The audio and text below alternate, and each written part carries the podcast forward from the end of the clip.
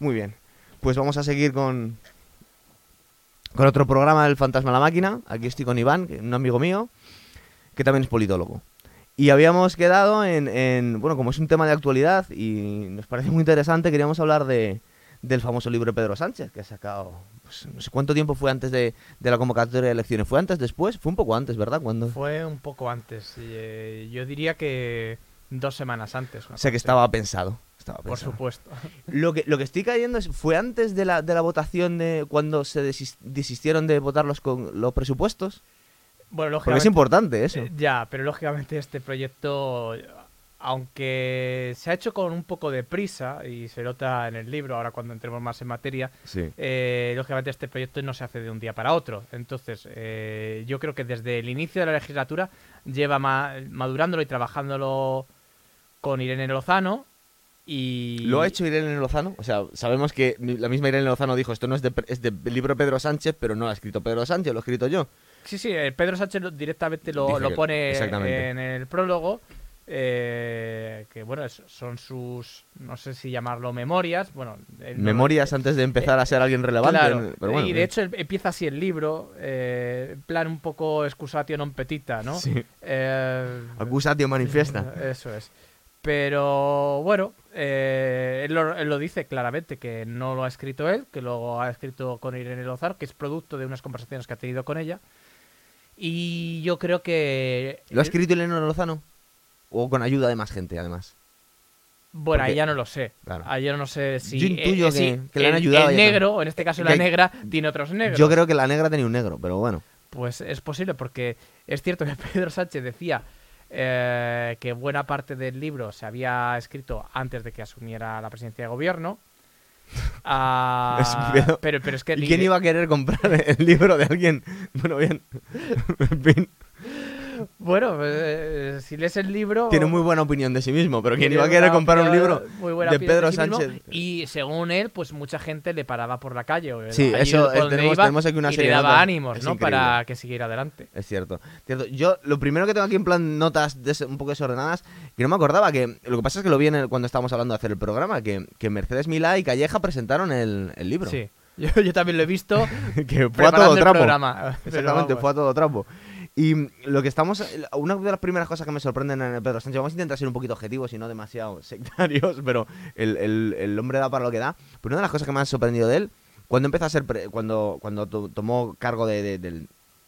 O sea, cuando tomó posesión del cargo, es que a medida que empezó a gobernar, la, la- la hemeroteca le iba pillando constantemente porque había metido gazapos, digamos que había se había mojado, había metido el pie en, en- en temas que no tenía por qué, es decir, que constantemente ha tenido que ir rectificándose a sí mismo, pero no cuestión de años, como otros políticos, sino con cosas que había dicho hace seis meses, hace cuatro meses, hace, hace un año, es decir, que digamos que ha tenido que contradecirse en un espacio de tiempo tan limitado que, que- que piensas, ¿qué tipo de, de político profesional se moja tanto en temas cuando va a tener que rectificar a los meses? Es decir, es posible Bueno, que te pase, pero... Pues te voy a decir qué tipo de político. Un político que se veía como eterno aspirante y aunque tiene muy buen concepto de sí mismo, eh, ni en sueños eh, pensaba que iba a llegar a la Moncloa tan, tan pronto y de una forma tan, tan es- estrepitosa. Eh, lo cual no, no quiere decir que no tenga mérito, porque No. lógicamente por su forma de ser eh, to- un tanto tozuda, un tanto súper optimista, pues Sí. ha, ha llegado a, a la Moncloa. A ¿no? trompicones, ¿verdad? A trompicones, eh, con todo en contra. Es verdad. Así que, bueno, eso hay que, hay que reconocerlo. Y yo creo que el, el título está bien elegido, Manual de Resistencia. Sí, es verdad. Bueno, aparte que él, él- que yo no sé si dice mucho a su favor, él eh, hace tan, tanta gala de ser alguien resistente ante las adversidades, pero es como su único mérito es ser alguien resistente ante las adversidades. Es decir, no... Bueno, luego al leer el libro luego habla de más cosas, pero en, general... Yo no sé si realmente a la hora de venderlo al público debería ser una cualidad. Es decir, yo es que estoy aquí, pase lo que pase, he conseguido meter la cabeza, pero sí es cierto que... que que bueno, por lo menos en cuanto a, a- digamos que su, su única victoria política realmente fue ganar las, las primarias y luego sobrevivir a, a- a- a la dimisión que tuvo, porque luego tuvieron que, que confirmarlo, es decir, que ha ganado dos veces. Sí, ah, bueno, haga- yo creo que tiene eh, tres éxitos. Eh, dos primarias ganadas y eh, la moción de censura. Y, Pero- y, oye, y no son poco, ¿eh? Porque dos primarias contra el establishment en ambas. y, y bueno, eh, esas dos primarias y también el reponerse al fracaso de, de haber, haberse visto obligado a dimitir, ¿no? En 2015. Entonces, yo creo que el título de Manual de Resistencia está bien elegido, pero vamos a contarlo todo. Sí. Eh, bien elegido porque es cierto que este es un tipo eh, Resistente. muy resistente, muy, muy tenaz, ah, pero también está bien elegido porque apela a la resistencia del lector. También, que- es cierto. Y es que el estilo eh, con que está escrito hay veces que, que te echa para atrás. Eh, Sí, no sé es. si es que no sé si es que estamos eh, demasiado acostumbrados a, a una sociedad de- en la que el catolicismo ha impregnado muy muy muy hondo todavía y sigue muy presente, pero eh, digamos que cu- cuando alguien escribe, aunque sea sus memorias, Sí. se espera que haya un mínimo de humildad eh, en el texto. Por lo menos muy falsa, pero bueno, hay que disimular. Hay Ah, ciertas cosas, exactamente. Efectivamente, aunque sea falsa o disimular, eh, utilizar un estilo, no utilizar tanto el- el- la primera persona del presente, aunque, aunque tú eres el protagonista de tus memorias, lógicamente, ah, de alguna forma tienes que, que rebajar eso un poco, porque si no se hace ah, insufrible para la otra persona y te resta credibilidad. Y yo creo que eso es uno de los problemas que tiene este libro, ¿no? Que eh, es, es demasiado ah, personalista. eh, hasta el punto de que eh, es indudable el mérito de Pedro Sánchez por haberse, haber ganado esas dos primarias, haberse repuesto a, a la- a las trampas que le ha atendido su propio partido. Y que, y que tendió él, que le pillaron tendiendo luego en la segunda Bueno, votación. Bueno, lo- sí, bien. lógicamente, donde, donde la- la- la- Pero la rellenar urnas detrás de una, de una cortina y que te pillen, pero bueno, sí, bien. Eso fue otra. Pero... Pero una- un, un inciso. El, la tercer triunfo no es un triunfo de Iván Redondo. Es que, Pues, que se, se a dice ya A de- juzgar por el libro, no. ¿Por qué? Claro, no, porque, porque no ni lo siquiera- menciona ni no una menciona sola vez. Me lo he leído de cabo a rabo buscando el nombre de Iván Redondo y no aparece ni una sola vez. Luego, eh, por una razón, por una razón o por otra, Pedro Sánchez no lo, Lo ha querido siquiera citar. Ah, sí que cita a otros muchos compañeros. Sí. Eh, algunos son ministros, otros no han llegado a ser ministros, pero bueno, han, tenido otros cargos importantes. Eh, pero es cierto que Iván Redondo, al que toda la prensa le ha atribuido buena parte del éxito electoral, bueno, electoral no, el éxito de la moción de censura y de la campa y de la campaña Pero- perpetua. Porque que luego vamos a poder hacer una cosa. Yo no sé cuándo entró eh, Iván Redondo a, a trabajar con él, pero en, a- la- al principio de la legislatura, eh, Pedro Sánchez se negó a establecer un gobierno con los apoyos que al final ha, ha establecido. Es decir, él eh, está en la meroteca diciendo yo jamás em, sería presidente con los votos de Podemos y de los nacionalistas. Es decir, Claro, que, pero- que fue una estrategia, pero, pero, insisto, él, él no esperaba eh, llegar a la Moncloa tan rápido y, No, claro. y menos de una forma tan precipitada como ha sido una moción de censura. Eh, y volviendo a tu pregunta de cuándo empezó a trabajar con Iván Redondo, pues eh, según los, lo que dicen los medios, pues desde prácticamente desde que dimitió como candidato. Bien. Otra cosa es eh, que Iván Redondo haya estado a tiempo completo y 100% volcado desde el principio o haya sido un proceso eh, que ha ido en aumento conforme Pedro Sánchez iba haciéndose fuerte y consiguiendo nuevamente la confianza de, Porque del sin, sin partido. ser, sin ser muy mal pensados, igual debería ser el libro de Iván Redondo más que de Pedro Sánchez. Es decir, por lo menos el, el éxito el que ha llegado. Porque Pedro Sánchez, en realidad, eh, haciendo de abogado del diablo, eh, como secretario del, del Partido Socialista, en cuanto a elecciones, ha tenido unos resultados pésimos. Es decir, el, el Partido Socialista cada vez ha ido sacando menos votos de los que tenía en cada legislatura y, su logro es eh, haber conseguido el apoyo de los militantes socialistas, no de los españoles, sino de los militantes socialistas. Y los militantes socialistas, hay que recordar que es gente bastante intransigente en el sentido que gente que apoya a su partido por encima de otra cosa y que paga las cuotas. Es decir, es persona, una persona muy ideologizada, es decir, una persona muy a favor del PSOE y muy en contra del resto, pero eh, digamos que eh, a, a muchos dirigentes en su momento, más allá que cada uno estaba apoyando a su candidato en las primarias, estaba viendo que dice, es que lo que es bueno para el PSOE, para el, para el militante del PSOE, no tiene que ser necesariamente algo atractivo para el español medio. Entonces, todavía está por ver cuál va a ser el resultado de unas elecciones. Bueno, eh, vamos a ver, es que, eh, es que vas, vas fuerte, vamos, te has tocado fuerte, muchos bien. puntos. Eh, Respecto a los resultados electorales, sí, efectivamente, eh, Pedro Sánchez consiguió, si no recuerdo mal, en 2015 85 diputados. Menos que O sea, Rubalcaba, eh, eh, que tuvo que dimitir por los jamás resultados. el PSOE había tenido unos resultados en democracia tan malos. ¿Es verdad? Ah, pero ¿qué pasa? Que también es cierto que eh, eh, PSOE arra- venía de una trayectoria eh, descendente. Es decir, eh, Y descendió más con él. Descendió más con él, pero no se sabe muy bien si, si con Rubalcaba hubiera descendido todavía más. Eh, lo que sí he de decir es que todo el mundo daba por hecho que se iba a producir el sorpaso. Maldita palabra, por cierto. De Podemos a, Sí. al- a- ahora parece un poco irreal, porque realmente, donde está ahora mismo parece Podemos y.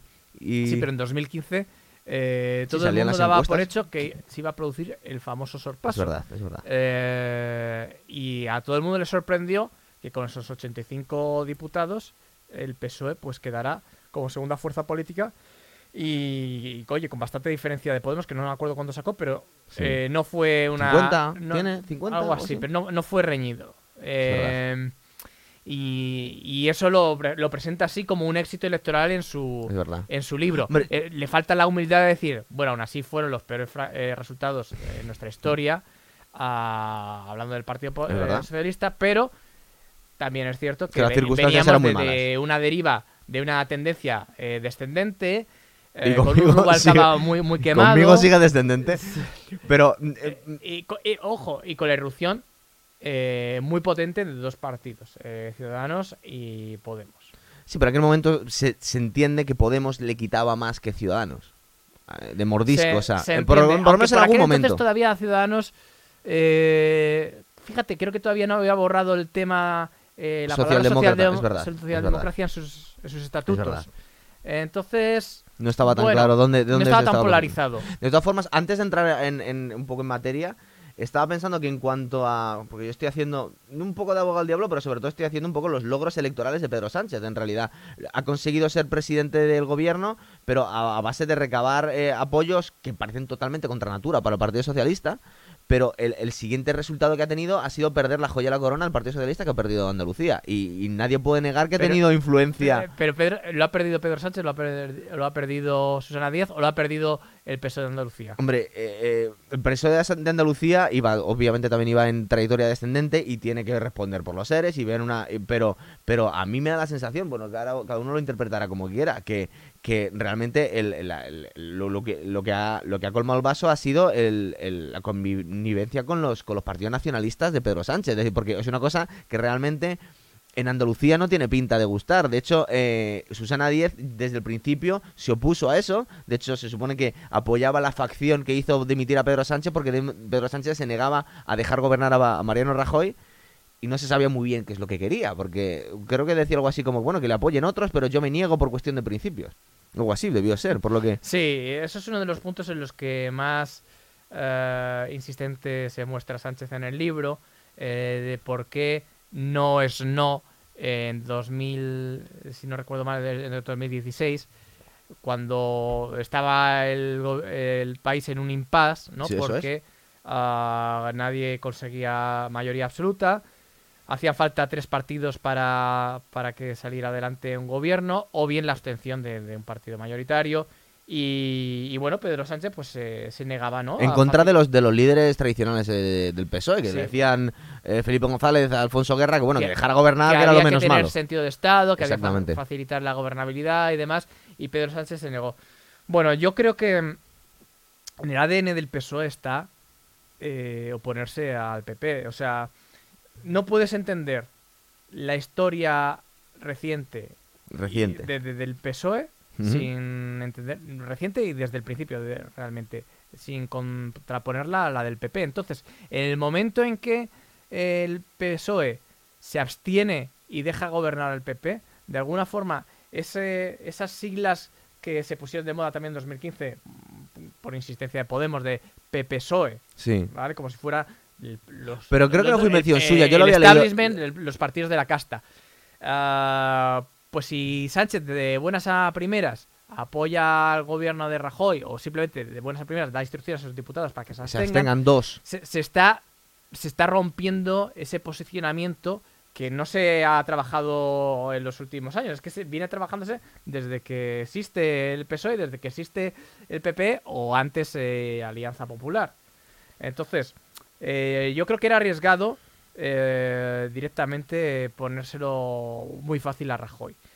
No sé si... eh, En segunda para- votación debería haber. Vamos a ver, es que para el país yo creo que sí que era positivo que el PSOE se abstuviera y que hubiera un gobierno, aunque fuese de Rajoy. Ah, Tenemos que recordar pe- que hubo dos elecciones, es sí, decir, pero para el PSOE eh, yo creo que no, no ha sido bueno. Y ha ganado, y ahora mismo está el PSOE en las, las instituciones, no por unas elecciones, sino por, por la moción de censura, con Sí. esas alianzas contra Natura. Ah, pero ha perdido Andalucía. Pero ha perdido Andalucía.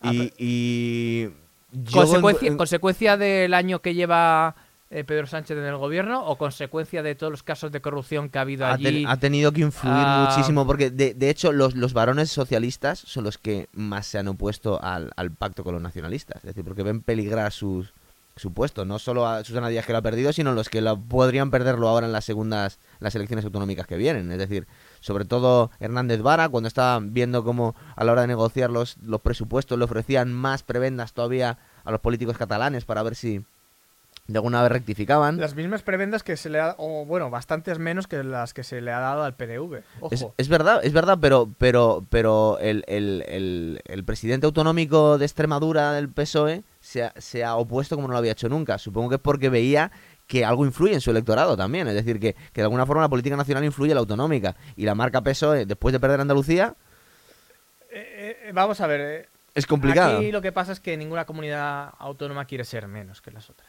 Eh, entonces, Eso por supuesto. por- ¿Cómo vas a defenderlo tú? Por, eh? por- por un lado, pero esto es un problema ya no del PSOE, sino de- de- del Estado español, ¿no? Y, Es y de nuestra configuración constitucional. Entonces, eh, PNV, o sea, perdón, el País Vasco y Cataluña siempre se han percibido como distintas al resto de- de- del país y la Constitución, de hecho, las, la reconoce como eh, comunidades autónomas históricas y, y se constituyeron antes que el resto a través de un procedimiento especial con eh, competencias eh, más amplias que el resto. ¿Qué pasa?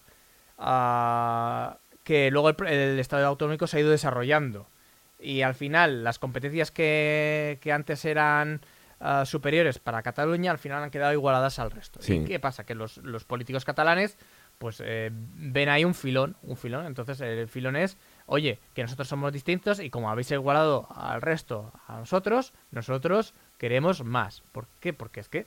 eh, si no, no somos distintos. Exactamente. eh, y ya mm, utiliza distintos argumentos, ¿no? De somos distintos por nuestra identidad histórica, somos distintos porque aportamos más al PIB, bueno, lo que sea. Sí, pero han tenido Eh, poder porque la ley electoral le- les, les promociona, digamos que, que le- les, les premia la concentración de votos y han podido, digamos que, hacer palanca de su poder a los distintos gobiernos, tanto el PP como el PSOE. Es decir, es cierto, y en, y en ese sentido, todos los gobiernos, hasta los de Todos. Aznar, han menos pa- el de mayoría, el de mayoría Bueno, el de absoluta mayoría incluso absoluta también no, hizo algo con pero- coalición pero canaria. el, me el parece. gobierno de Aznar, eh, el primer gobierno, Sí. se hizo pactando con CIU y con Jordi Puyol. De hecho, de hecho dijo el, reciente falle- el recientemente fallecido Arzayus que le había sacado más a, a José María Aznar que a Felipe González en tantos años de... Es decir, que, que le había dado más que nadie.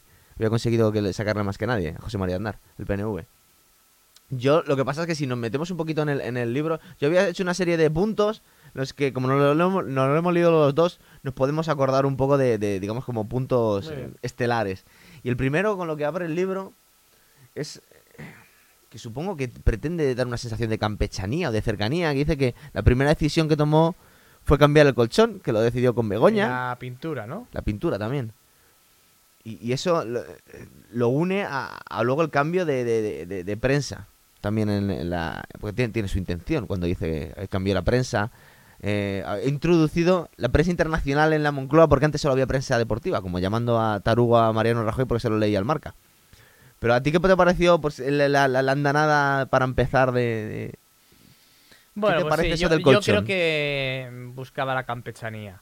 Mm, presentarse como, como un ciudadano más y lo ha, sacado por ahí. Se le ha criticado por eso, que, que la primera decisión sea algo tan estúpido, pero es cierto que, que cuando te nombran presidente de gobierno no solo cambia tu profesión, cambia tu, tu residencia. Claro. Eh, y con tu residencia va tu familia y tu mujer está claro que pues tendrá sus peculiaridades y, y Pedro Sánchez también y dirá, oye, pues eh, a lo mejor le daba, le daba cierto reparo dormir en el mismo colchón que Rajoy. Supongo que creía que se le iba a si- pegar algo, si- pero de- si se le pegaba algo, claro. Supongo, pero es que de todas formas, supongo que es por la, per- por la persona que está, em, digamos que toda, lo hemos hablado antes, eh, con la personalidad que tiene Pedro Sánchez, el, el- el- el cuando intenta ser campechano queda tan forzado que, que es muy poquito creíble, ¿verdad? Es como, no, no, no nos lo creemos, es como da las sensaciones, es excesivamente artificial incluso para un político, que nos esté, cuando nos, cuen- nos intenta vender que es uno más. Bueno, a mí me ha dado las sensaciones a través de todo el libro. Sí, bueno, fíjate, yo creo que no es dentro de, de que la casta política suele estar fo- formada por élites, bueno, tampoco me da la sensación de que eh, Pedro Sánchez sea tan elitista, pero sí que te echa para atrás ah, el artificio, porque Claro. lógicamente todo, todo el libro es artificio, en el sentido de que mm, ah, es una reivindicación constante eh, suya. Eh, una un ejercicio de autoafirmación. Yo pensaba que iba a ser más revanchista. No lo veo. Ha- Habría, habría sido más sincero, por lo menos. ¿Verdad? Sí. Habría sido más sincero. Sí. Porque claro. tenía muchas cuentas Sí, que ajustar y aparte está ajustando pruebas, como por otro lado todos los presidentes. Sí, de- pero fíjate, Pedro, eh, Susana Díaz, que mm, es Vox Populi, que, que era su enemiga. Sí. Aunque le apoyó en el primer, las primeras primarias. es- Eso, eso, Eso dice, se dicen. Contra Eduardo Madina.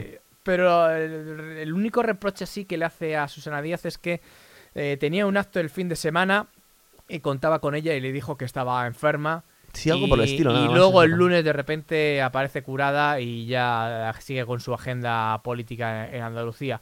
Pero es casi el único reproche que le hace a Susana Díaz, que se supone que era como su bestia negra dentro del PSOE. Sí, es verdad. Eh, entonces, bueno, eh, ahí hay que reconocerle cierta elegancia, ¿no? Eh, no, no critica en exceso al establishment que tanto, que tanto le ha puesto la pierna encima, ¿no? Sí, supongo. Ah, y luego, respecto a sus rivales políticos, ya en- Sí, sí, enlazando, sí. ¿no? con el resto de, de figuras que no se lo han puesto fácil, tampoco lo veo demasiado duro, aunque Con Eduardo, de Eduardo Madina no dice nada. no, de Eduardo Medina no dice nada, de Pachi López, bueno, pues... Es verdad, Pachi López le hizo, fue el, el- el- el que le recomendó dimitir. Y luego no podía ser. Parece que le hizo una guarrada en cuando, cuando se negaba a, a- a apoyar al- de alguna forma al gobierno de Mariano Rajoy para que fuese investido. Y, y al final, eh, de alguna forma, había sido relevado en, la secretaría del PSOE, pero que tenía puesto de diputado, iba para atrás. Y le convenció que debía dimitir. Entonces luego le hizo todo mucho más difícil a la hora de, de volver a ser... eh, eh, Cuando, cuando volvió a quedar como secretario general del PSOE, ya no tenía puesto como diputado, con lo cual no podía debatir con Mariano Rajoy, el líder de la oposición. Entonces ha vuelto al Parlamento, pero como presidente del gobierno, pero ya no es diputado en esta no, es, legislatura. es cierto, o sea, Y fue Pachi López el que le, le convenció de esa brillante idea. Te recomiendo, es mucho mejor, mucho más consecuente que dimitas para intentar quitárselo de golpe completamente. está claro. Eh, bueno, ahí se demuestra la, la tozudez de este personaje, ¿no? Que, Sí. eh, oye, incluso fuera del Parlamento, eh, defenestrado por, por la jerarquía socialista, ah, se recorre España, bueno, eso dice, ganándose el apoyo de, de las bases. Y, y vuelve al Parlamento, so- al Parlamento, a las Cortes Generales o al Congreso, Como solo ya. como candidato que presenta la moción de censura. Eh, y eso es eh, extraordinario. Primero, pero- porque no se había presentado una moción de censura. Bueno, primero porque una moción de censura ya es un, hecho extraordinario. Aunque es cierto que ha habido algunas eh, en los últimos Que, años. que se han hecho de forma artificiosa. Sabían que no iban a salir, pero era un gesto. Claro. Y esta, pues no se sabía muy bien cómo iba a salir. Parece ser que no. Eh, No se supo lo que iba a hacer el PNV hasta el último no se momento. supo que iba a hacer el PNV hasta última hora. El PNV le debía mucho al, al Partido Popular. Le prometieron que iban a seguir con los mismos presupuestos, que al final han seguido. Eso es, eso es. Pero la verdad es por- que al PNV le ha salido redondo porque eh, lo obtenido de la negociación con el Partido Popular, que ha sido extraordinario para el Sí, PNV y, y muy injusto para el resto de España, por cierto, Bueno, como siempre. lo ha logrado mantener con Pedro Sánchez y encima, pues oye, ha hecho algo que yo creo que casi toda la ciudadanía, incluso muchos votantes del PP, eh, consideraban que había que hacer, que era exigir responsabilidades políticas a un gobierno que, que se apoyaba en un partido que, que- cuya, cuya jerarquía pues ya había sido corrupta. Eh, y yo no sé si eh, tenían responsabilidad directa o indirecta, pero lógicamente, eh, más allá de los tribunales, más allá de que ah, el gobierno no estuviese imputado, eh, está claro que había que exigir una responsabilidad Claro. política. Y yo creo que el PNV, pues ahí eh, Bueno, logró vamos a ver, el lo- círculo, lo, ¿no? estaba, lo estaba haciendo por, por, por cálculos electorales suyos. Es decir, en este momento eh, no nos que, no, no queremos quedar como los que sostenemos a Mariano Rajoy en el poder. Sí, pero, pero, pero fíjate, lo han hecho otras muchas veces, ¿sabes? O sea, que tampoco te creas que le pasa tanta factura al PNV el apoyar a los gobiernos del PP. Eh, No. Simplemente lo que pasa es que este gobierno estaba muy quemado. Primero, ya, ya arrancaba quemado por el tema de la crisis. Que quieras que no, eh, ha habido muchos recortes. ah, probablemente justificados muchos, eh, pero eh, eso, eso no, no quita para que el gobierno no quede desgastado. Eh, y si encima a esos recortes que la gente todavía tiene presente ah, se une que la recuperación en 2015 no acababa de llegar, de hecho estábamos eh, en, una de- en un proceso de desaceleración tras unos años, dos años de decrecimiento, ah, y encima llega eh, todos los escándalos de corrupción que ya parecían amortizados, pero no estaban amortizados, ¿por qué? Porque quedaba la sentencia. Y Claro. era la sentencia lo que ponía el broche final a, a- a todas esas noticias eh, escandalosas eh, sobre Gürtel, Bárcenas Bueno, pero la sentencia lo que fue eh, fue para darle la excusa a Pedro Sánchez para poder tragarse sus palabras que había dicho que no iba a llegar al poder con Podemos y los nacionalistas y de alguna forma no acabo de decir porque era la condición que le quería poner Ciudadanos por apoyarle incluso no nombrar a Pedro Sánchez sino a otra persona Sí. era que íbamos a, a nombrar otro gobierno pero única y exclusivamente para convocar elecciones aparte que en ese momento Ciudadanos se veía arriba en las encuestas Sí. pero es decir, esa se supone. Y, y en ningún momento dejó muy claro Pedro Sánchez. De hecho, hasta amenazó con retirar la, la moción si en ese momento Mariano Rajoy dimitía. Eso dijo. Dijo: Yo en este momento, si usted dimite, Sí. una vez que está convocada la. Bueno, ya sabes que si hubiera dimitido Mariano Rajoy se habrían convocado elecciones automáticamente.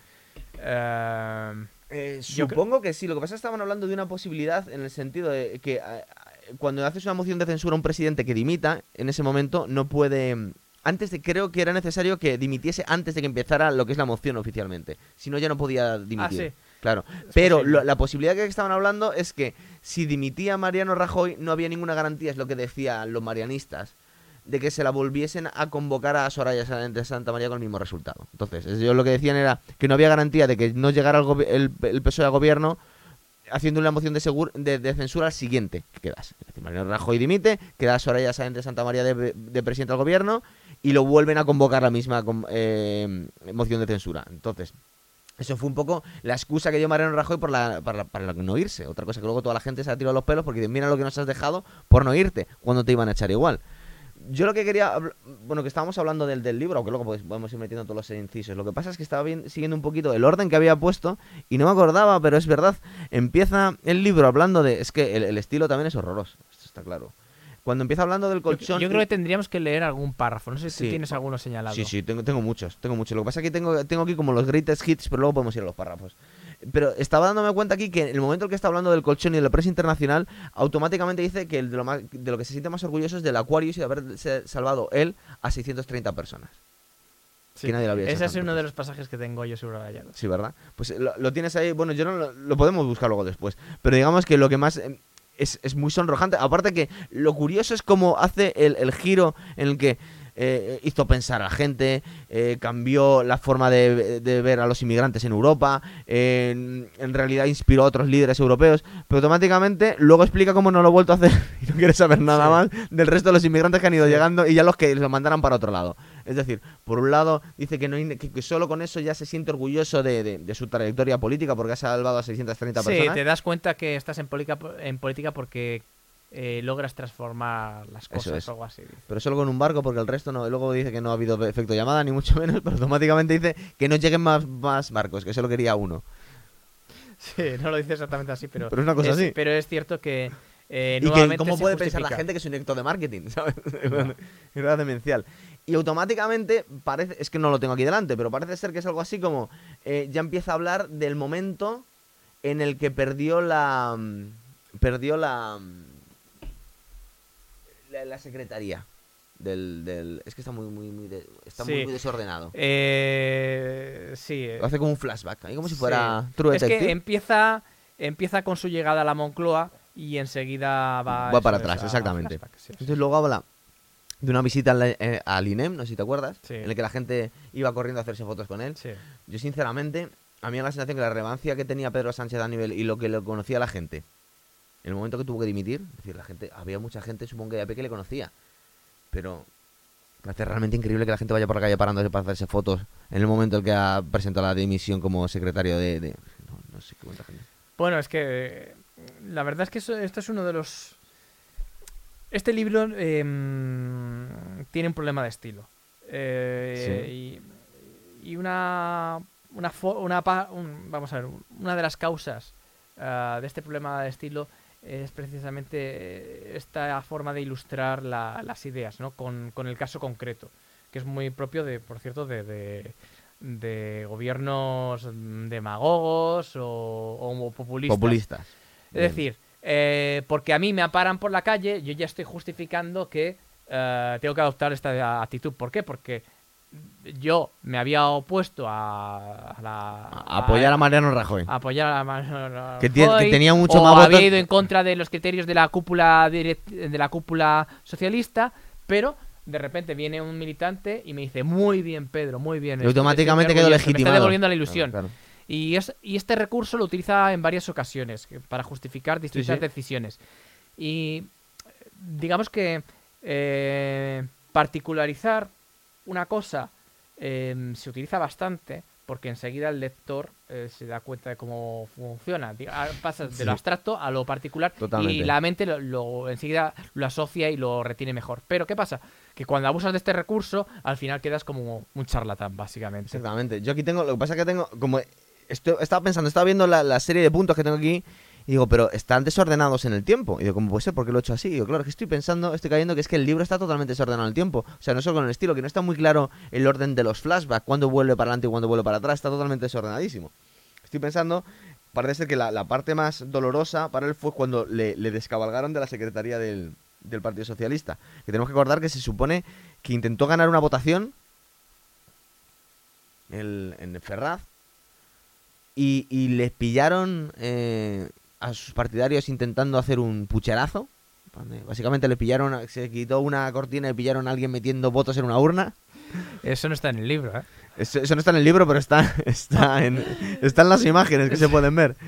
Y que en ese momento de alguna forma retiró su apoyo a. No se sabe muy bien, bueno, al final que le hicieron dimitir, básicamente. Y, y- y lo que, y las razones que daban los antiguos dirigentes socialistas y, los susanistas y los, los- autonomistas eran que estaban diciendo, dicen, es que con este hombre el PSOE va a desaparecer, es decir, y de hecho todavía lo siguen manteniendo, es decir, con este, que, lo que, que el discurso que tenía Felipe González y, y Alfonso Guerra, es decir, sí, tú llegas al gobierno, pero no va a haber PSOE que, te sobreviva. Y eh, de hecho hemos empezado perdiendo Andalucía. Entonces el, pánico que tenían es como el votante socialista tradicional, el del sur de España sobre todo, no va a poder tolerar eh, tus simpatías hacia los nacionalistas y, y el amagar con bajarle las penas en el proceso, en el, en el proceso del Tribunal Supremo, el, el amagar con, con intentar que se ha visto que el fiscal bajaba las penas, de, el fiscal no, eh, perdón, el abogado del Estado bajaba las penas como un gesto hacia los nacionalistas a la hora de negociar los presupuestos, es decir, de alguna forma todos esos gestos pensaban que, que- iban a destruir al Partido Socialista, los, los- los dirigentes tradicionales, y es el pánico que tenían, ¿verdad? Van de, sí, tú llegas al presidente del gobierno, pero ¿a costa de qué? No va a quedar, Sí. vas, a, va a- vas a quemar la tierra por donde pase. Sí, eh, el problema es que se ha polarizado mucho, la, la- la cuestión territorial se ha polarizado demasiado, porque el PSOE es un partido federal y digamos que eh, siempre ha tenido eh, much- bastante más sensibilidad autonómica o, territorial eh, que el PP, aunque luego el PP eh, cuando le interesaba pactaba con, con quien fuese. Ah, pero ¿qué pasa? Claro, la- los nacionalistas, ahora independentistas, se han echado al monte y claro, pues eso al, al votante del PSOE, que bueno, tradicionalmente pues se ha mostrado mejor más abierto que, que el votante del PP en cuanto a esa concepción de España más plural, pues eh, se ha radicalizado también.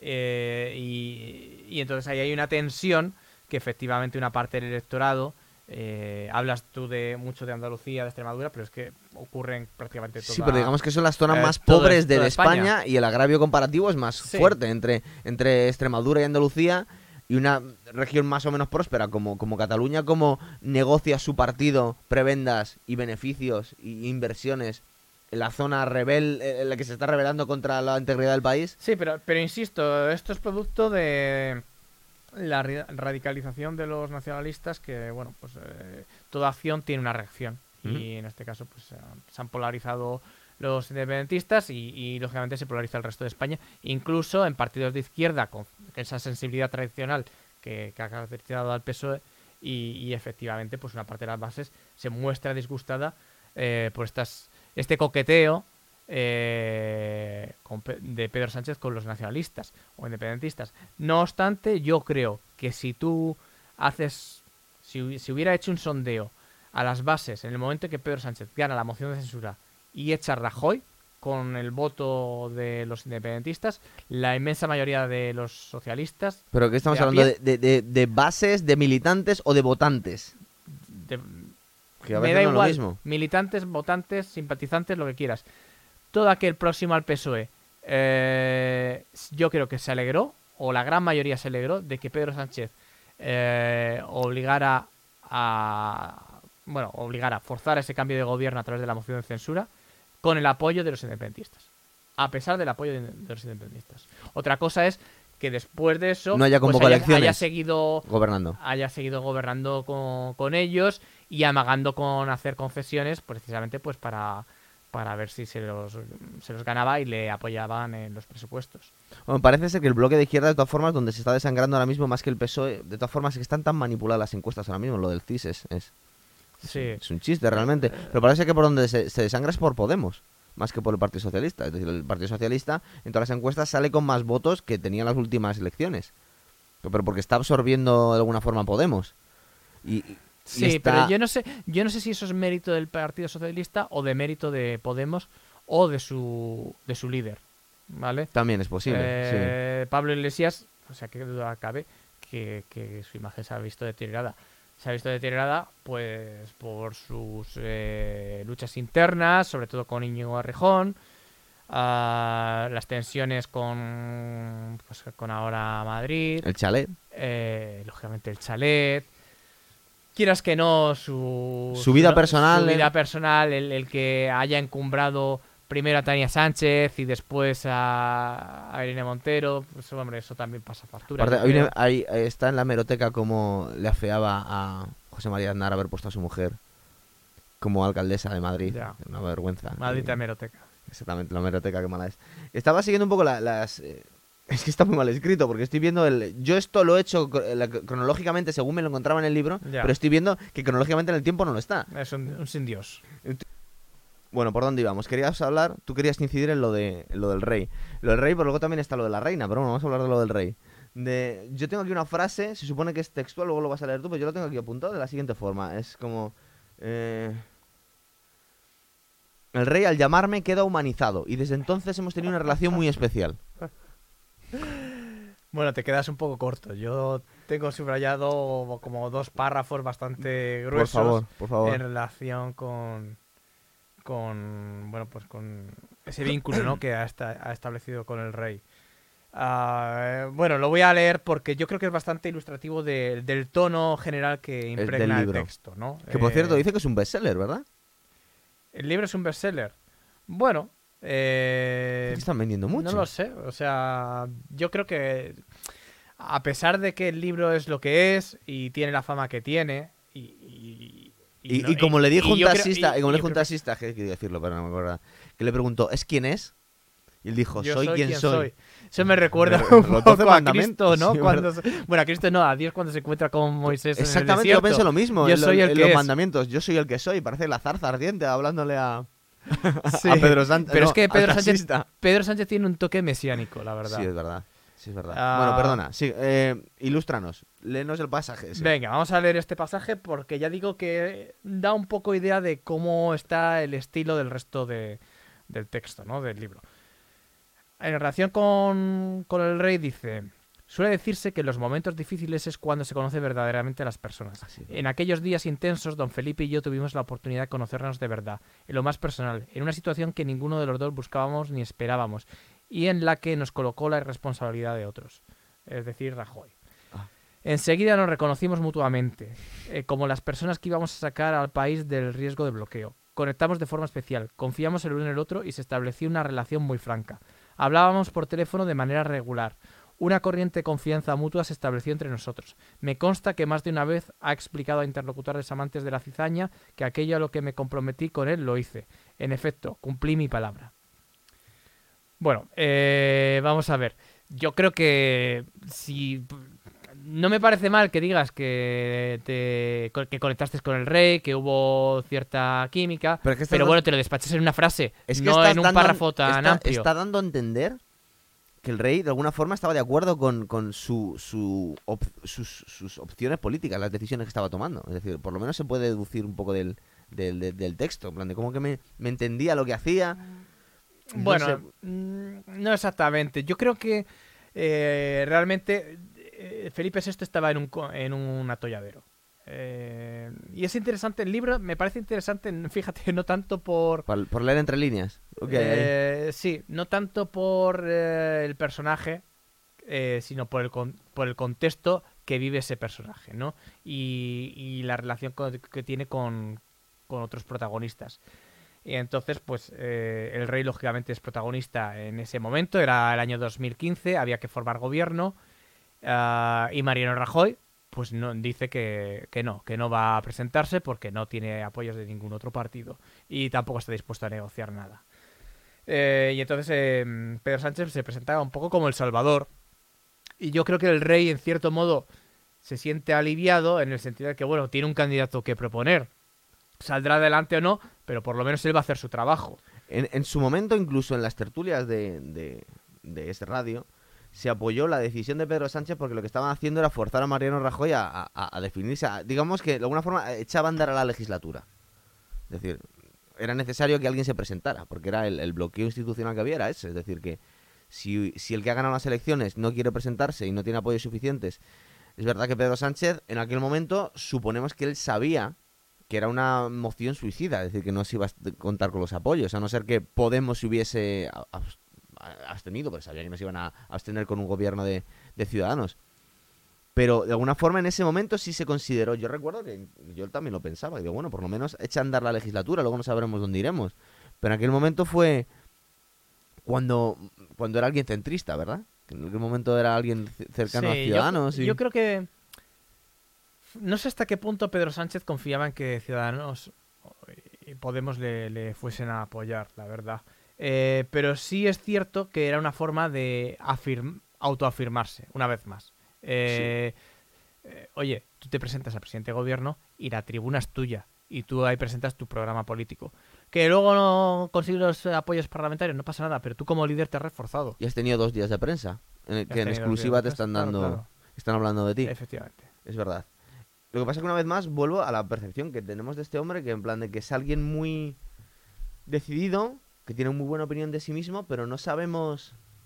Y supongo que es algo un poco ingenuo hablar diciendo un político, pero no sabemos de qué va. No sabes realmente a favor de qué está ni en contra de qué está. Sabemos que es el secretario del Partido Socialista. Bueno, le, le gustan mucho todos los temas que, que tienen, como dicen los ingleses, buzzwords, ¿no? Pues eh, el ecologismo, el feminismo.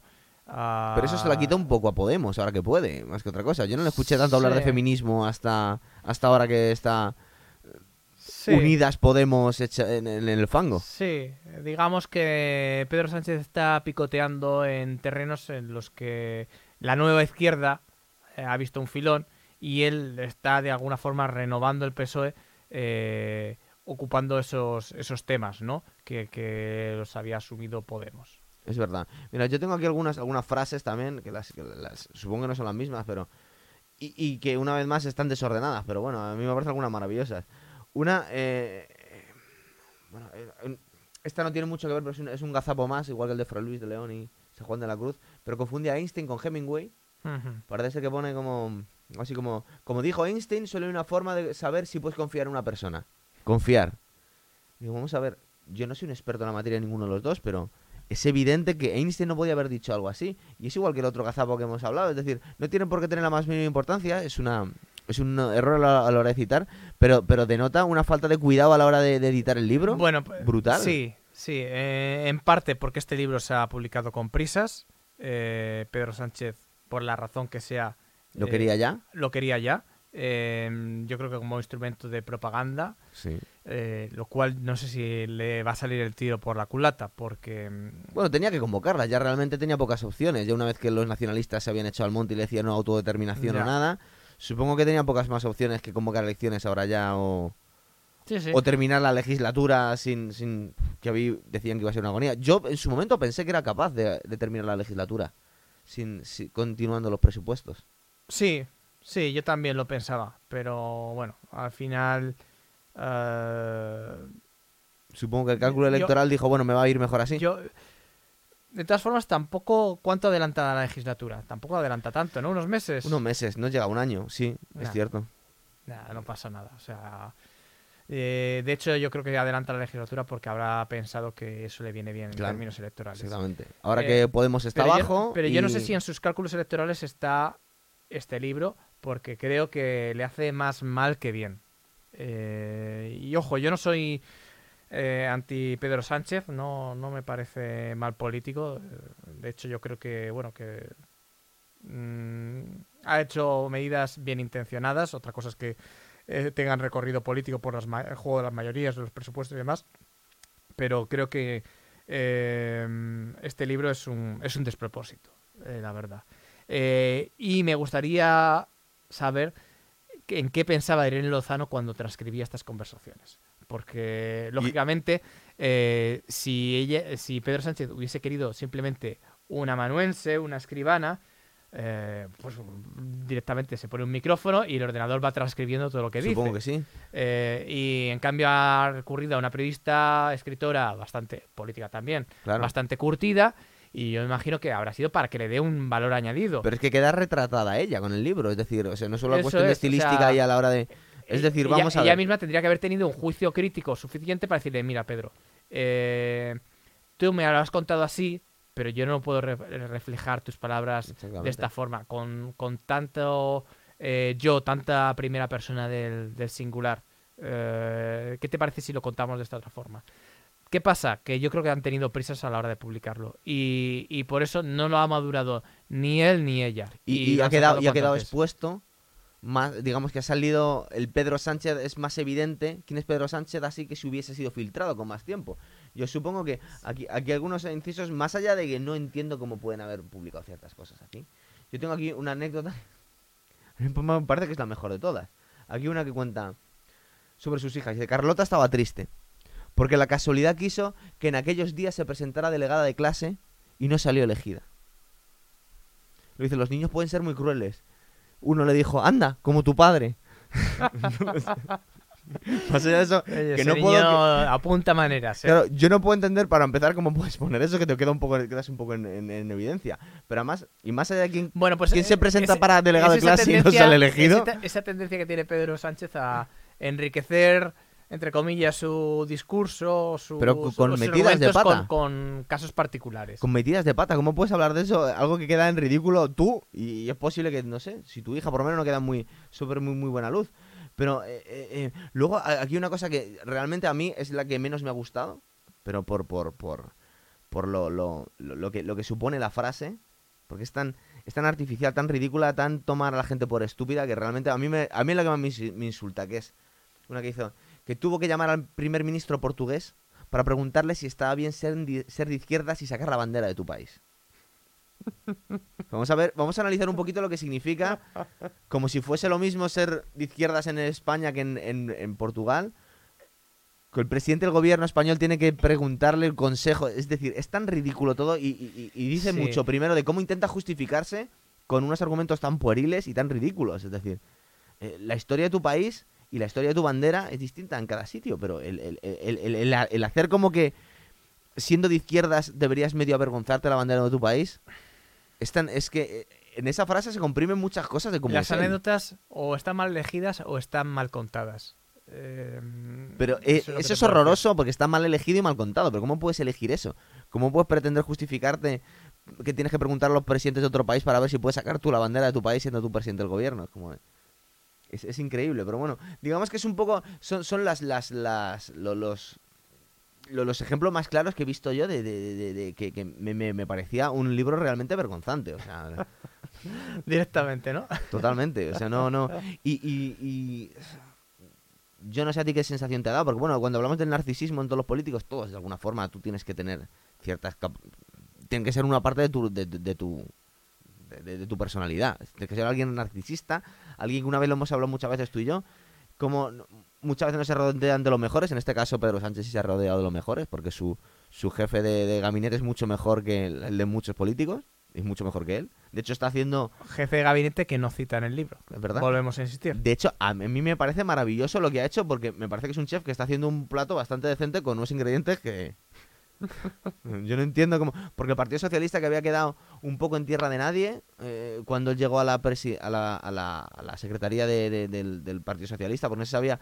Era una cosa un poco más de izquierdas a la, que, que el, que el Partido Popular, pero claro, después de Zapatero y después de Rubalcaba que no se había pasado un poco para intentar salvar al partido, no se sabía muy bien eh, eh, eh, políticamente dónde estaba el PSOE.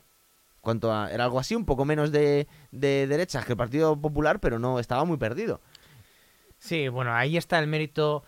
eh, Y de- luego que es una persona muy limitada intelectualmente, es, es- es- es evidente. Entonces, con todo eso, sacar lo que ha sacado este hombre, Sí, ya sea con ayuda de Iván Redondo o de otros colaboradores o, o él mismo eh, y haya tenido suerte, eh, el mérito de Pedro Sánchez está en que ha conseguido, digamos, dar una imagen renovada del PSOE. Que no quiere decir que sea una imagen ganadora.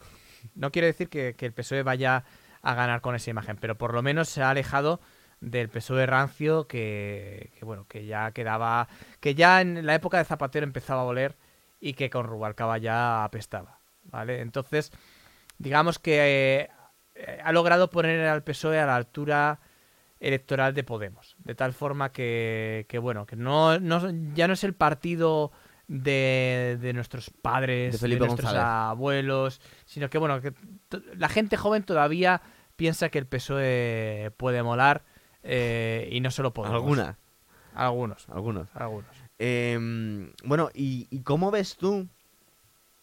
Esta es la, la pregunta del millón, porque en realidad las encuestas están tan manipuladas y, por ejemplo, cuando vemos los resultados que ha habido en Andalucía, sobre todo cuando le preguntaron a la gente del CIS, dice, bueno, ¿cómo puede ser que las estimaciones que nos han dado y lo que ha pasado en Andalucía parece un país distinto completamente? Es Sí. decir, y, y- y el argumento que dieron, que bueno, para salvar, porque están, están, están amenazando con, con acusarles, no sé si, si en un proceso judicial, de prevaricación por, por utilizar los, los medios públicos para una, una campaña de propaganda porque son tan increíbles las encuestas Ya. que está sacando el CIS. Bueno. Bueno, digamos que la- la- el argumento que tienen es que eh, em, el 50% de los votantes cambiaron de opinión en el último momento en Andalucía.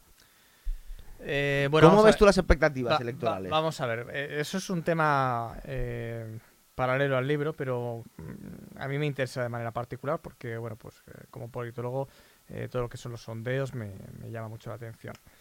Em, ninguna encuesta vaticinó realmente siquiera con, con una mínima precisión lo que iba a ocurrir en Andalucía. Ninguna. que son ¿eh? las últimas que tenemos. La referencia última que tenemos de cómo está la situación a nivel nacional es lo de Andalucía, aunque vale que tiene sus particularidades, pero es muy significativo que el PSOE pierda Andalucía, que no había perdido nunca. Cierto. Eh, es muy significativo. También es cierto que en Andalucía se unen dos desgastes. El desgaste del PSOE en el gobierno, eh, del gobierno de la nación, me refiero, por eh, eso que, me has, que has mencionado tú, que tanto insistes, ¿no? De- del coqueteo con los independentistas. En un momento en el que el país está muy enfadado. Eso es. Eh, con otro desgaste que es el hartazgo de que eh, haya un partido hegemónico en Andalucía desde hace 30 y muchos años, Eso o es. 40 años, eh, que parece que, que- que, bueno, que solo ha sabido eh, hacer una política de corruptelas, porque los escándalos han, han sido mayúsculos. Entonces se, ha- se han juntado las dos cosas, el desgaste del gobierno central, aunque yo creo que no ha sido tanto, eh, con el desgaste del gobierno regional. Y, y lo que no vaticinaba ninguna encuesta era el auge De o el Vox. ascenso de Vox. Eh, y te voy a decir por qué. Em, suena mal, pero las encuestas necesitan, necesitan cocina. Una encuesta sin he cocina yo, es cierto, es eh, verdad. Una muestra, siempre, claro. Es una muestra. es una muestra, pero te, te voy a decir por qué. Em, las encuestas electorales, parece que la pregunta más obvia es ¿a quién va a votar usted? ¿Vale? Pero esa pregunta es la. es que qui- quizá la más tramposa. ¿Por qué?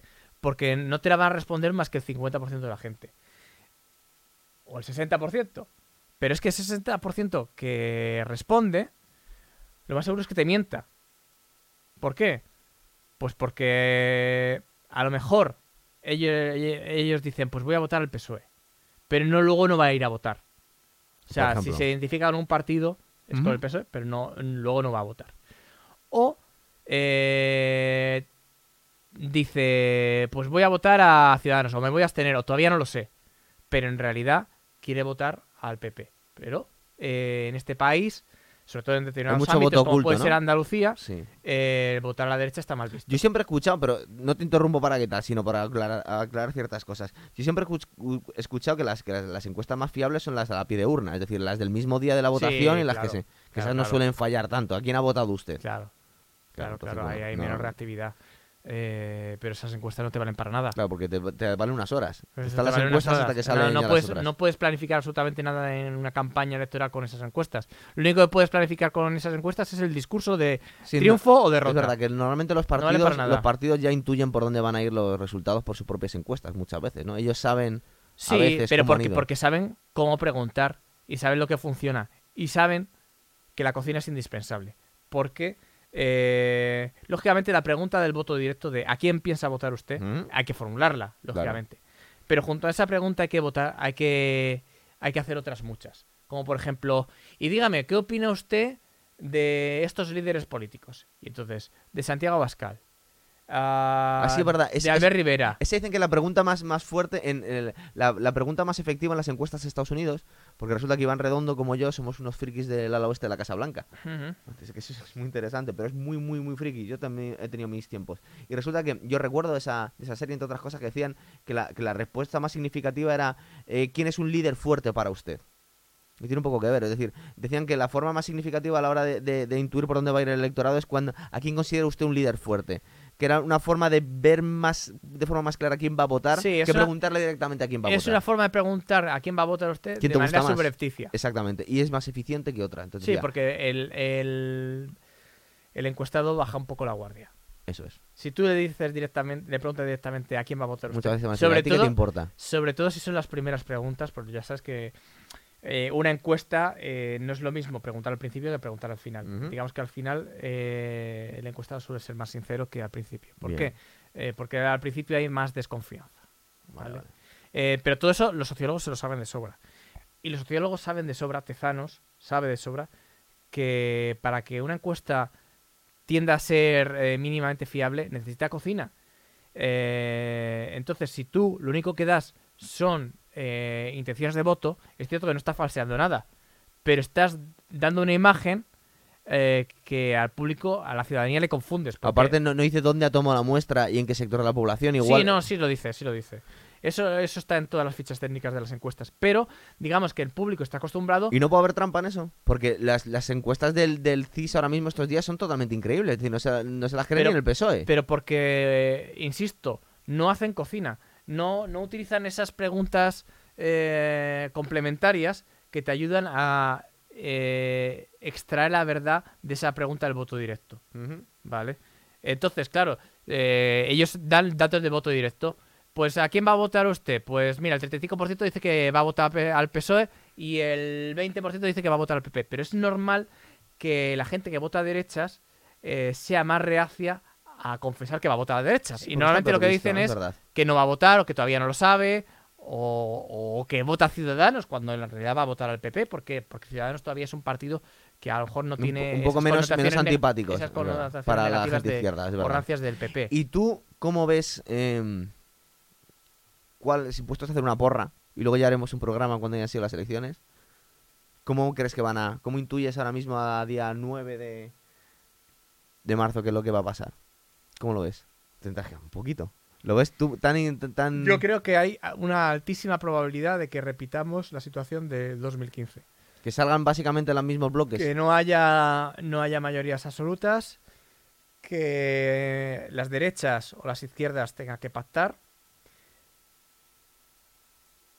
Sí, está hablando de que se repita la, la- la misma, el mismo, es decir, que, que- que el, que el Partido Socialista tenga que pactar con los nacionalistas y llegaríamos a una situación bloqueada porque los nacionalistas volverían a pedir lo mismo de forma re- realmente seguramente más, más, más intensa porque dicen, bueno, ahora eh, estamos viendo que tenemos el proceso encima y encima eh, nos hemos negado a negociar con vosotros sin autodeterminación y hemos pasado por las urnas y la gente ha refrendado nuestra, nuestra petición. Bueno, vamos entonces, a ver, yo creo que eh, tal y como están las cosas en Cataluña, es, in- o sea, es inviable eh, conseguir el apoyo de los nacionalistas. O sea, no creo que eh, ni siquiera una coalición de PSOE eh, muy escorada hacia Podemos eh, sería capaz de formar gobierno con el apoyo de los independentistas tal y como están las cosas ahora mismo. Oye, a lo mejor, ojalá eh, baje el suflé, ¿no? Un poquito, pero para mí que, que el tema del juicio va a seguir atizando es. eh, el tema y, y es que además las condenas, porque lógicamente los líderes independentistas van a ser sí, condenados, cualquiera que lo siga lo van, está a, viendo. van, a, además. se- van a ser un acicate para Unión Cultural, AMC, todos estos. Y para Vox también. Y para Vox, es que claro, es que eh, el tema este eh, beneficia a los extremos. Eso es. Beneficia a los extremos y, y claro, como beneficia a los extremos, los partidos centristas también van a buscar los extremos. Y no sabemos dónde va a quedar Podemos a todo esto, ahora que vuelve con el famoso cartel, este el gran gazapo que ha tenido Pablo. Iglesias. No sabemos dónde va a quedar Podemos, pero el problema de Podemos es que según todas las encuestas que ahora mismo está tan bajo que no le puede salir las cuentas al PSOE ni con, ni con Podemos. En alguna, de hecho, estamos filtrándose que dicen, es que es posible que saquen menos de 30 Y ta- diputados. y, entonces no tal y como de- está el tema, si alguna vez fue factible la alianza entre PSOE y Ciudadanos, ahora mismo está descartada. Y si lees este libro. Eh, ya te das cuenta que, que más pero que nunca, ¿no? Porque Aparte es que eh, eh, es curioso- Albert Rivera no podría defenderlo ante sus votantes. No, no, no, pero es que además la relación personal de, de Sánchez con Rivera ha ido de más a menos Es normal. y por con- otro lado, curiosamente ha sido al revés con, Con Pablo Iglesias. Con Iglesias, ¿no? Bueno, pero ha sido totalmente Sánchez se-. Se queja de que Pedro, eh, de Pablo Iglesias le, le jugó ahí una mala pasada. Un, un, digamos, dándole ese fruto envenenado que era el, el- el ofrecimiento a pactar con ellos en 2015. Porque Bien, sí. eh, Pero, lo ah, estaba condicionando precisamente a convocar un referéndum de, de- de- bueno de, de autodeterminación en Cataluña. Es verdad, pero ahora mismo, en los meses de gobierno que ha habido, el eh, Podemos ha funcionado, por lo menos Pablo Iglesias, como si fuera un ministro a la sombra, ayudándole a negociar los... Es decir, eh, daba la sensación muchas veces que eran parte del gobierno o que no estaban formando parte como ministro, porque se hacían de hacían suyas las medidas del gobierno y, y, bueno, incluso hicieron el gesto de ir a negociar con Junqueras en la cárcel. Es decir, que de alguna forma estaba, estaba funcionando como si fuera parte del gobierno, no, no, no dio la sensación de, división en ningún momento. Entonces ahora tiene complicado Pablo Iglesias. ¿Cuál es la diferenciación que, que busca Podemos del PSOE? Porque claro, el PSOE se ha echado a la izquierda. El PSOE ha, ha asumido muchas cosas que decía Podemos. Si es verdad que pone un poco de sentido común y como no queremos limitar los alquileres en las ciudades o, cosa, o cuidado con, con subir el sueldo mínimo interprofesional No, no, mucho pero más, es- pero Es cierto, y, lo, y vuelvo a insistir. Es mérito de, Pedro Sánchez o de la gente con la que se ha rodeado. Iván que ha- Redondo. que ha logrado eh, un poco em, ganar, ocupar el terreno que, que había ocupado Podemos. Porque Podemos entre eso y Manuela Carmena con Íñigo Errejón, ahora mismo tiene... Claro, mu- muchos votantes se están echando en brazos del PSOE porque no... ¿Y cómo ves tú el otro bloque? Porque el cálculo... de- Yo no lo acabo de ver acertado, yo entiendo por qué lo hacen, porque desde un punto de vista un poco básico dicen no tenemos más hueco a la derecha, tenemos que echarnos a la izquierda, cuando está forzando el centrismo y el no asustar demasiado a ciudadanos intentando sacar los votos de los descontentos del PSOE. Pero tú cómo crees que va a quedar el otro bloque? El, el Ciudadanos... PP Vox, que en teoría te diría alguien de Ciudadanos que no es ese bloque, que ellos no, ellos no están Ya. ahí, pero Está claro. Eh, bueno, yo creo que lo más seguro es que en 2000 eh, se repita en las elecciones el resultado de 2015, pero si no se repite, el bloque que tiene más posibilidades de salir, lógicamente, es el de derechas. Está claro. Eh, entonces, PP y Ciudadanos tendrán que pactar con Vox Y, ¿Y en qué Vox, proporciones? Que es vamos a ver también. cómo vende su apoyo, ¿no? ¿Y en, qué, y en qué proporciones? Porque hay gente muy apocalíptica que dice que Vox pasa a Ciudadanos, que Vox se pone 50 diputados, que Vox... Parece ser que en todas las encuestas, y, y tiene pinta que va a pasar, que va a pasar a Podemos, seguro, Vox. ¿Qué va a pasar? A Podemos. Pero que pase a Ciudadanos o que Ciudadanos pase a... Porque vamos a ver, quien, quien quede primero dentro del otro bloque, está claro que es el que va a ser presidente del gobierno. Entonces ahora mismo, según las encuestas, o que... eh, eh, n- parece ser que va a quedar el Partido Popular por delante de los otros Sí. dos. Eh, ¿Podría quedar Ciudadanos por delante del Partido Popular? Yo lo veo muy complicado, tal y... Lo veo complicado. Y eso que han hecho algún movimiento inteligente, como meter a rimadas en las listas. Sí, bueno, parece de decían que era un movimiento desesperado de lo mal que pintaban para ellos. Pero bueno, yo creo que han puesto toda la carne en en el asador. Y fíjate, yo creo que Inés Arrimadas es, es una de las mejores políticas que, que hemos tenido. seguramente es mejor, es mejor candidato ahora mismo que, que Albert Rivera. Parece ser que según las encuestas les sale... Es más, Es posible. Ya no es cuestión yo- quién es vamos más a ver, yo creo que sí. A mí me gusta Albert Rivera yo- en cuanto más que- como, pero como a la hora del discurso, pero parece que es más telegénica y más simpática para mucha gente. Vamos a ver, si. Más fácil todavía. Si tuviéramos que tener la primera presidenta del gobierno, yo creo que Inés Arrimadas es la persona. Por ¿Sí? encima del resto de políticos que, políticas que hay en el país. Hombre, claro, es que Eh, luego han dicho que, que que la próxima la próxima dirigente de Unidas Podemos va a ser lo va a heredar Irene Montero, lo dejó caer el otro día en una entrevista. Dijo que la próxima va a ser mujer. Cuando Ya. bueno, Pero. no pasa, no sabemos dónde, pero cae- dónde caerá Podemos que ahora Inés mismo. Arrimadas, eh, vamos a ver, es muy difícil decir si es una persona válida o no válida, eh, porque tampoco la conozco tanto, pero se defiende muy bien eh, ante las cámaras, en el debate parlamentario. Eh, la imagen joven, que la imagen que da como da si fuera una co- fresca, es como Juana de es- Arco es allí en- mujer. en, en Cataluña defendiéndose ante los Sí, nacionalistas. se la ve valiente, se la ve firme, es mujer. eh, en fin, yo creo que, que sería una estupenda candidata a la presidencia del gobierno. Lo que pasa es que, bueno, pues eh, lógicamente Albert Rivera estaba antes. ah, no es mal líder, eh, pero digamos que. Digamos que, ten- eh, que tendría más posibilidades. Fíjate, yo creo que Ciudadanos, si pusiera de número uno a Rimadas, tendría más posibilidades Pues será, de salir será eso ya para, será para la siguiente. Esto no va a pasar. No, esto no va a ocurrir. Entonces, eh, supone, porque no vamos a ponernos ahora a hacer una porra en cuanto a en cuanto a diputados, pero pero pondríamos al PSOE por el primero, más que otra cosa por la descomposición de, de Podemos. ¿Primera fuerza política? Sí, el PSOE. Es que claro, Es sí, posible, ¿eh? sí que dejamos claro, es, Es posible. posible. Pero fíjate que a lo mejor ni llega a los 85 diputados Claro. eh, que consiguió Sánchez. La en segunda suponemos 2016. que suponemos que el PP, pero es que hay mucha gente diciendo que va a ser Vox. Es que No. eh, suponemos que no, pero Vox siempre va a ser una- un partido minoritario. Muy influyente 50, por- di- 50 precisamente por- diputados, ¿Eh? 50 diputados. No, no me atrevo a decir un número. Pero barbaridad, ¿eh? Vox no va a ser nunca un partido con opciones a gobierno. Va a ser un partido esencial para que otros gobiernen. Pero eh, ellos no van a. No tienen ninguna Dijo posibilidad de ayer, parece ser, gobierno. no sé, porque es, es una noticia un poco, hay que cogerla con pinzas, pero dejaron caer que, que mm, Santiago Bascal estaba a favor de una especie de segunda enmienda en, en España, de liberalizar la, poner a disposición de la gente las armas de fuego. Es- ese tipo de, ¿En serio? Ese, ese- ese tipo de medidas. Luego lo que cuando le preguntaron sobre el aborto, que se lo preguntaron en, en, en Es Radio, le preguntaba a los Santos y los Santos le estaba diciendo, y fíjate que, que, que- que tiene muchas simpatías hacia Vox, pero le estaba diciendo, es que te- os tenéis que definir. eh, que, aborto sí, no, a medias, no sabéis qué queréis. Luego las fricadas con lo de la caza, a favor de la caza y la ganadería. Es es decir, hay cosas que, que realmente por un lado son muy contundentes sobre algunas cosas que eh, eh, molestan a mucha gente, como el, lo que puede haber de, alrededor de la, de la violencia doméstica, de la violencia machista y de, todo el, rollo que se ha montado por ahí, de, inmigración, de pero en otras cosas es, no sé, es un misterio. Aparte ni siquiera han sabido eh, definir eh, dónde se quieren poner eh, en Europa, en qué grupo del, del Parlamento Europeo. Dicen que igual, dejaron que igual se ponían con Marine Le Pen, que no tenía ningún problema. Entonces es curioso dónde va a caer. Eh, suponemos que segundo PP, tercero Ciudadanos, cuarto Vox y quinto Podemos. ¿Quinto Podemos? No.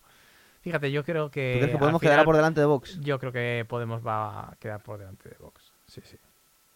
Prácticamente sin ninguna duda. ¿eh? Y en los... O sea, que te- porque en las encuestas está, que, que son un poco cocinadas a- a- eh, a favor del gobierno le- le- les dan por los suelos ahora mismo. Les están dando un 13%, un 14%. ¿A quién? A, a Podemos. Que es horroroso. En plan, son 30 diputados o una cosa así. Y a Vox le estaban dando Bueno, 50. vamos a ver, pero hay, o sea, hay que contar con Podemos, hay que contar con las confluencias. Y Que se han roto muchas. Ahora mismo. Compromís ha está- salido. está- están a tiempo de recomponerlas. Eh, yo creo que Podemos y las propias confluencias por interés propio Claro, es que eh, van a, de van cara a las elecciones generales van, van a, a volver a coser esas alianzas que tenían. eh. O sea que yo creo que se reeditará un poco esa estructura rara de Podemos, ¿no? Casi confederal. Entonces, ¿tú consideras que va a quedar algo parecido a cómo están las cosas? Los bloques. ¿Pero que es posible que, sea, que quede el de derechas por delante? Yo creo que es posible que quede el bloque de derechas por delante, con mayoría absoluta o rozándola. eh, pero vamos, que también hay muchas posibilidades de que no, no se decida nada. Y, y que nos estamos italianizando, es decir, que cada vez hay más partidos y que cada Sí. vez la gobernabilidad va a ser más difícil, porque incluso en un gobierno que alcance la mayoría absoluta los tres partidos de derechas, eh, las tensiones entre Vox y Ciudadanos iban a ser muy complicadas, es decir, Está claro. Incluso internas dentro de Ciudadanos. O sea, porque ya estás oyendo a Manuel Valls que le Pero- da repelús que su partido Sí. vote, o sea, o pueda pactar con, con Vox, pero lógicamente es, mm, si tienes que elegir entre no gobernar o, o, dejar esa- que gobiernen o, otros. o- claro. o tragarte ese sapo de pactar con Vox para llegar a las instituciones, pues oye, probablemente en, en Barcelona se ven las cosas distintas, ¿no? Sí. Pero en Madrid Y en Francia se ven las cosas distintas. Pues claro, Francia, porque pero- le pero está Madrid- identificando al Frente Popular. Lo que pasa es que, eh, para empezar, Manuel Valls no es de Ciudadanos. Es, es el representante de la candidatura de Ciudadanos y está intentando integrar a gente del PSC y del Partido Popular. sí, no bueno, sí. Pero Vamos, su- son independientes. Yo no pero- creo que gane Manuel Valls. Y si no gana, ha sido una cosa de un día. Luego se, se volverá a Francia, supongo. Entonces, porque no va a quedar como un concejal, no, un ex primer no, ministro francés. no me pega. Yo creo que si no consigue la alcaldía de Barcelona se retirará. Será por eso que no sé si va a condicionar mucho a Ciudadanos ese hombre si no llega a ganar. Pues bueno, ya veremos cómo queda la cosa. No sé, ¿querías hablar algo más del, del libro? o Ya estamos. Yo creo que ya, ya- ya- nos hemos desviado lo suficiente y ya hemos abordado bastante. Muy bien, pues, pues ya, ya haremos más programas en cosas relacionadas con estas o más adelante, o por ejemplo, después de las elecciones. A Muy ver bien. cómo queda la cosa. Muy bien. Estupendo. Muchas gracias.